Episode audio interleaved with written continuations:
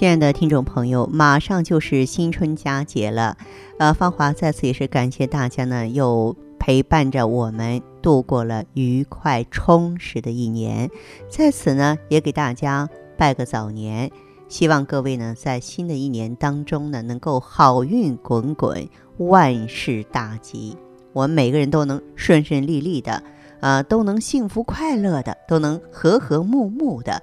这才叫生活，这才叫日子，对不对？啊，在这呢，给各位拜早年了。那么在春节期间呢，咱们免不了啊要走亲访友，而这个过程中呢，可能要进行长途的跋涉，然后就是每天的大鱼大肉，对我们的身体呢也是一大考验。所以呢，在今天啊，我们的节目当中呢，我要重点呢和大家说一说春节期间的养生技巧。春节呢，长假在即，可以说，呃，很多人的饮食啊、作息啊，自觉不自觉的都切换成过节模式了。亲友欢聚多了，吃喝玩乐停不下来。过节当然我们聚得开心，玩得过瘾，但是也千万不要丢了健康啊。春节期间呢，作息时间打乱，甚至日夜颠倒的人真不少啊。特别是有些朋友什么打游戏、打麻将、打打纸牌，不免呢会连续的熬夜作战。虽然说今年的春节呢是在立春过后，但是民间有句俗话叫“立春雨水到，早起晚睡觉”。从中医养生的角度，我特别建议人的作息呢要顺应自然界的变化来调整。立春之后呢，天亮的比前段时间早，特别是太阳出来之后呢，自然界阳气生发，户内比户外阴冷。那么早起呢，迎着晨光到户外适当的活动，有助于体内啊阳气的生发，振作精神。但是这个时节呢，要适当的晚睡觉。晚睡觉不等于说你可以熬夜，晚睡只是相对于呢寒冷的冬天而言，尽量呢不要超过凌晨零时，特别是老人和孩子，最好是十一点前就上床睡觉，保证良好充足的睡眠，对于提高身体的抵抗能力。和防病来说至关重要。对于普通人来说呢，嗯，过节呢迎来送往的亲友相聚玩乐，一时兴起啊，偶尔呢熬一两次夜，问题应该不大。但千万不要作为常态。如果不得已熬夜呢，白天要适当的补觉，时间最好是在午后。中医有久卧伤气伤脾之说啊，也就是午睡呢，一般一个小时就够了。过节期间呢，有些人吃喝玩乐都宅在家里玩电脑、煲连续剧或是搓麻打牌，一坐就是老半天。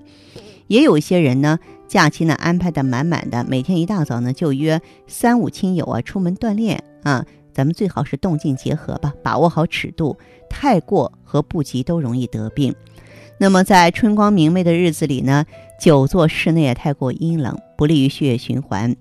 亲友相聚呢，可以一起逛公园或者爬爬山，到郊外踏青。但是出门运动呢，莫过早。如果说有雾霾的早上呢，更不宜呢早出锻炼，可以改在下午或傍晚啊出去活动活动。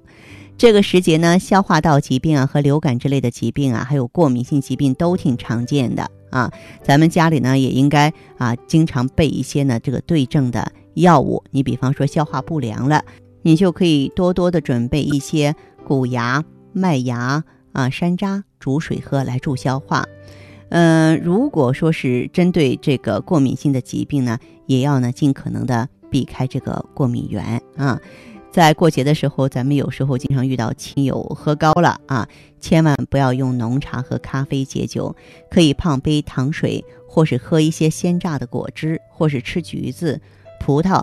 它们含果糖量高嘛，能解酒。呃，遇到有人呢喝醉酒呕吐，一定要保持气道的通畅，避免呢误吸入呕吐物导致窒息。若醉酒昏迷，千万不要以为睡一觉就没事儿了，要及时送医抢救。再就是过节欢聚呢。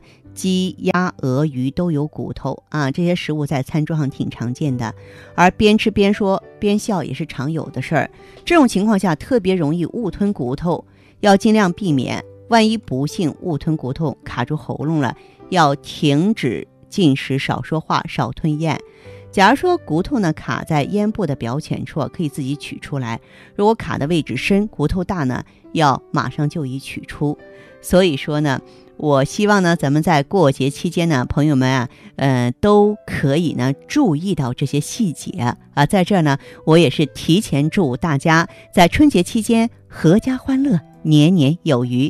那好的，听众朋友，如果有任何问题想要咨询呢，可以加我的微信号啊，芳华老师啊，芳华老师的全拼，嗯，公众微信号呢是普康好女人。当然，你也可以直接拨打电话进行咨询，四零零零六零六五六八，四零零零六零六五六八。